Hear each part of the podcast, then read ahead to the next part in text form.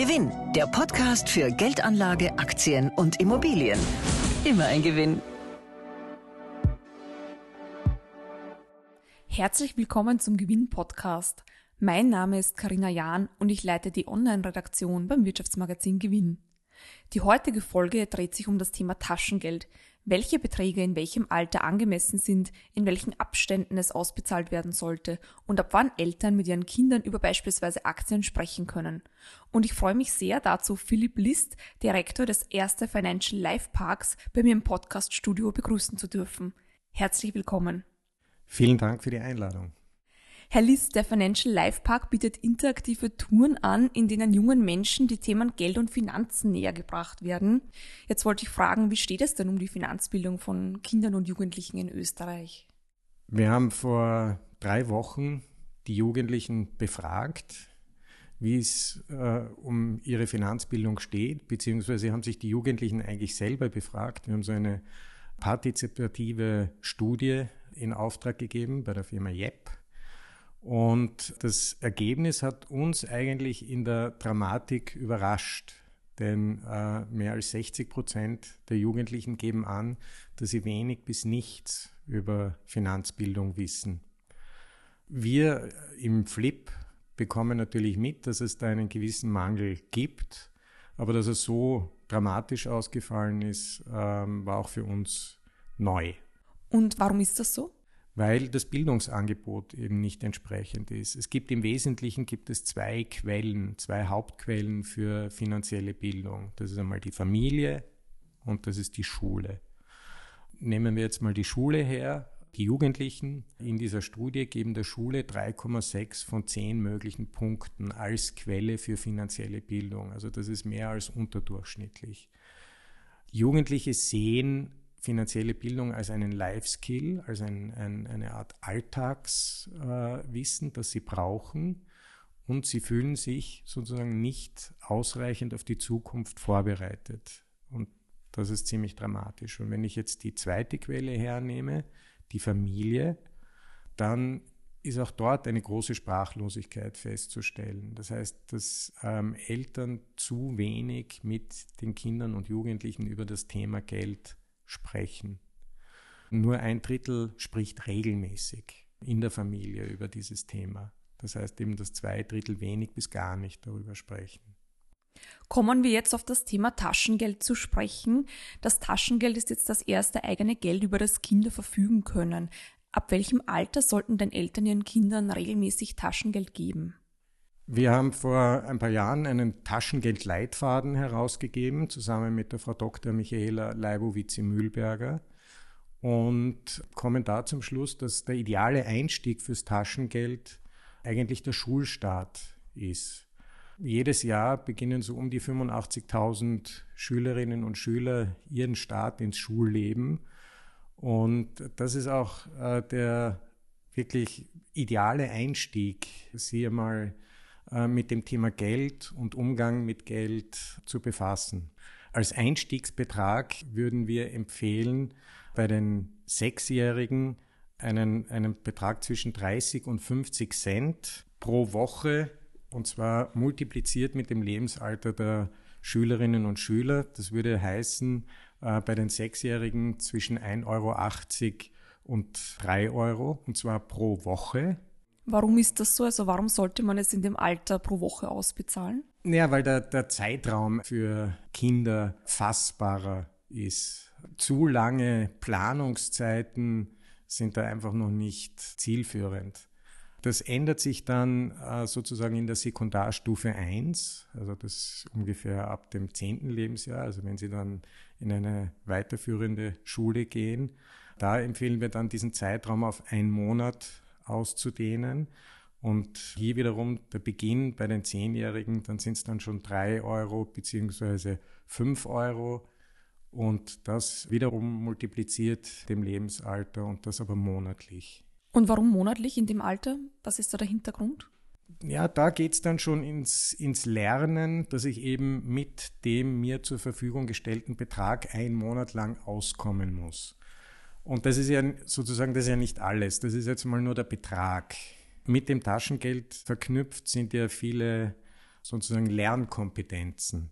Erstens mal lernen sie den Umgang mit Geld, sie müssen lernen, sich das Geld einzuteilen, das ist ganz wichtig. Sie lernen den Wert des Geldbetrages einzuschätzen, sie lernen Verantwortung für das ihnen zur Verfügung gestellte Geld zu übernehmen und sie lernen sparen und vielleicht auch Konsumprioritäten zu setzen. Das heißt, dass wenn ich einen größeren Wunsch habe, dass ich halt länger drauf spare und kleine Wünsche kann ich mir vielleicht früher erfüllen. Also aber auch da eben sozusagen das Aufschieben von größeren Wünschen kann man dadurch lernen. Und ist es empfehlenswert, seinen Kindern das Taschengeld in Bar zu geben oder sollte man das eher auf ein Konto überweisen? Also wir würden empfehlen, also es in der Volksschule in jedem Fall bar noch äh, zu übergeben. Einzig und allein, damit sie auch sozusagen den Wert der einzelnen Geldscheine oder Münzen äh, kennenlernen, damit sie den Umgang damit äh, kennenlernen und auch äh, sozusagen, weil sie eben noch kein Konto haben, es auch dann sparen können, zur Seite legen können oder in eine Sparbüchse geben können. Ab der Sekundarstufe 1 kann es dann durchaus auch ein, ein Jugendkonto sein. Und für was geben jetzt Kinder bzw. Jugendlichen am liebsten ihr Taschengeld aus? Also inwieweit dürfen auch Eltern dabei mitreden bzw. mitbestimmen? Ja, wofür sie es ausgeben, ist jetzt, ähm, also da gibt es halt alle möglichen Konsumvorstellungen. Das reicht vom Schokoladeriegel bei der Schulkantine bis hin zu Sportgegenständen, ob das ein Dress ist oder Fußballschuhe oder ein Fußball, äh, keine Ahnung. Aber das, also da, da da, da gibt es natürlich mannigfaltige Möglichkeiten. Äh, wichtig äh, auf der Elternseite ist eher, dass man den Kindern und Jugendlichen dieses Geld zur freien Verfügung gibt. Also dass man nicht von vornherein das mit irgendwelchen Regeln festlegt, dass man das Taschengeld pünktlich bezahlt und regelmäßig bezahlt.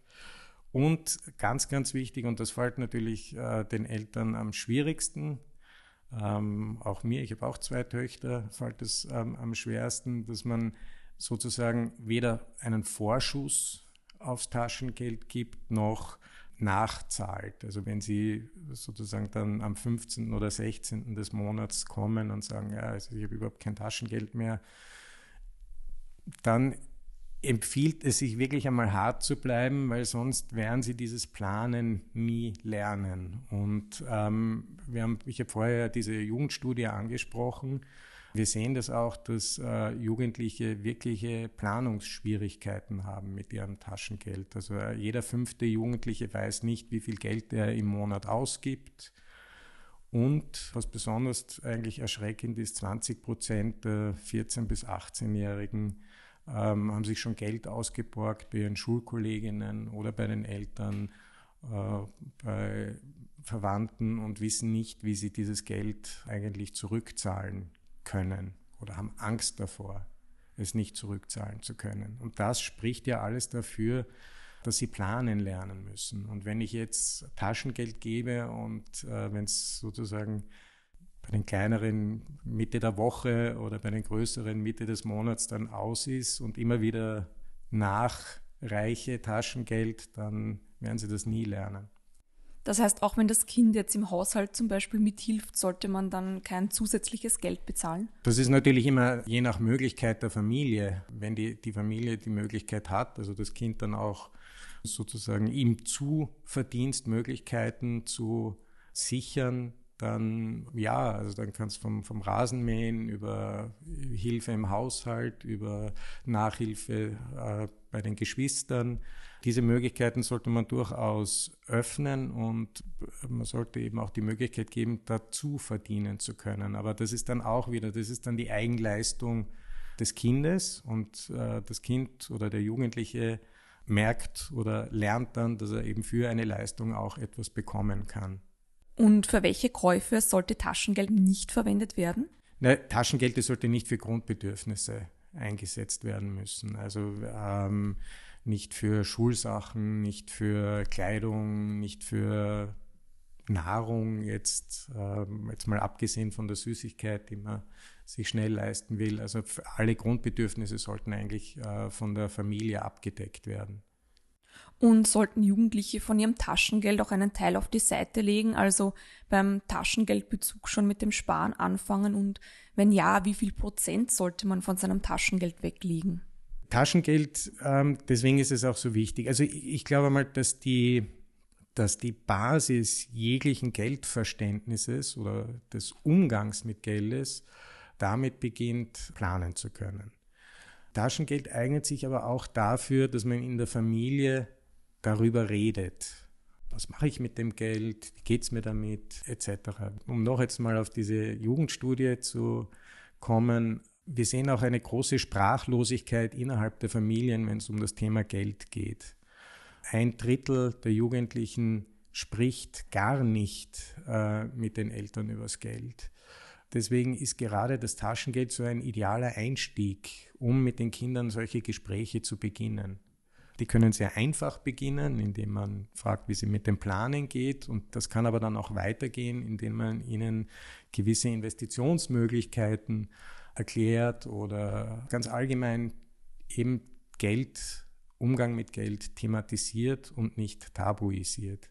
Aber sparen sollte man eben schon, also einen Teil des Taschengeldes? Das wäre wünschenswert, äh, dass, dass man das tut. Aber wie gesagt, da müssen die, die Kinder auch ein bisschen selber drauf kommen. Und da ist eben immer auch diese, diese Karotte eines Konsumwunschs, die vor einem hängt sozusagen. Aber wie motiviert man jetzt junge Menschen dazu, eben zum regelmäßigen Sparen auch angesichts von niedrigen Zinsen? Also was, was gibt es da für Anreize? Naja, das Zinsumfeld ist natürlich jetzt für den Vermögensaufbau, was Sparen betrifft, nicht die ideale Anlageform. Also da sind wir uns, glaube ich, alle einig. Ich glaube aber, dass es jetzt sozusagen beim Taschengeld in erster Linie einmal darum geht, sozusagen seinen Cashflow zu regeln und weniger jetzt in, in, in große Anlageformen zu denken. Aber bei den, bei den älteren Jugendlichen macht es dann durchaus schon Sinn, dass man eben ähm, auch dieses Thema Zinsen thematisiert und das Thema, ja, was habe ich für Alternativen? Und es gibt so viele Angebote, die Kindern und Jugendlichen auch schon auf sehr einfache Art und Weise andere Anlagemöglichkeiten erklären, dass man da sozusagen auch als Eltern äh, durchaus darauf zurückgreifen kann weil wir jetzt eben schon beim Thema Geld auf die Seite legen sind, ab welchem Alter ist es denn ratsam, mit seinen Kindern auch über beispielsweise Aktien oder Kryptowährungen zu sprechen und sie in diese Themen einzuführen? Ich glaube, dass da die Sekundarstufe 1, also die 10- bis 14-Jährigen, und da würde ich so in Richtung eher 14, 13, 14, kann man das dann durchaus schon ansprechen. Das hängt natürlich auch immer wirklich sehr, sehr stark von der Familie also bei sozial schwächer gestellten Familien wird es einfach schwieriger sein. Also da ist es äh, dann wahrscheinlich besser, wenn man den Kindern einfach beibringt, dass sie mit dem, was sie haben, haushalten können. Bei besser gestellten Familien, wo sozusagen sehr viel über die Familie selbst abgedeckt wird, da empfiehlt es sich durchaus schon eben über diese anderen Anlagemöglichkeiten zu sprechen, aber man muss ihnen auch einen Kontext geben. Also deswegen meine ich ja, man muss sagen, schau, also am Sparbuch verlierst du eigentlich Geld, weil es, äh, wir haben eine, eine, eine Inflation und wenn ich jetzt am Sparbuch keine Zinsen bekomme, heißt das, dass ich jedes Jahr am Sparbuch Geld verliere. Und was können wir dann machen? Und dann eben so den Einstieg, was gibt es da für Alternativen? Ja, Herr List, vielen, vielen Dank für Ihre Expertise. Danke. Und wenn Sie Ihren Kindern noch etwas über heimische Unternehmen oder Geldanlage erzählen möchten, dann greifen Sie zum aktuellen Gewinn. Vielen Dank fürs Zuhören und bis zum nächsten Mal. Gewinn, der Podcast für Ihren persönlichen Vorteil. Immer ein Gewinn.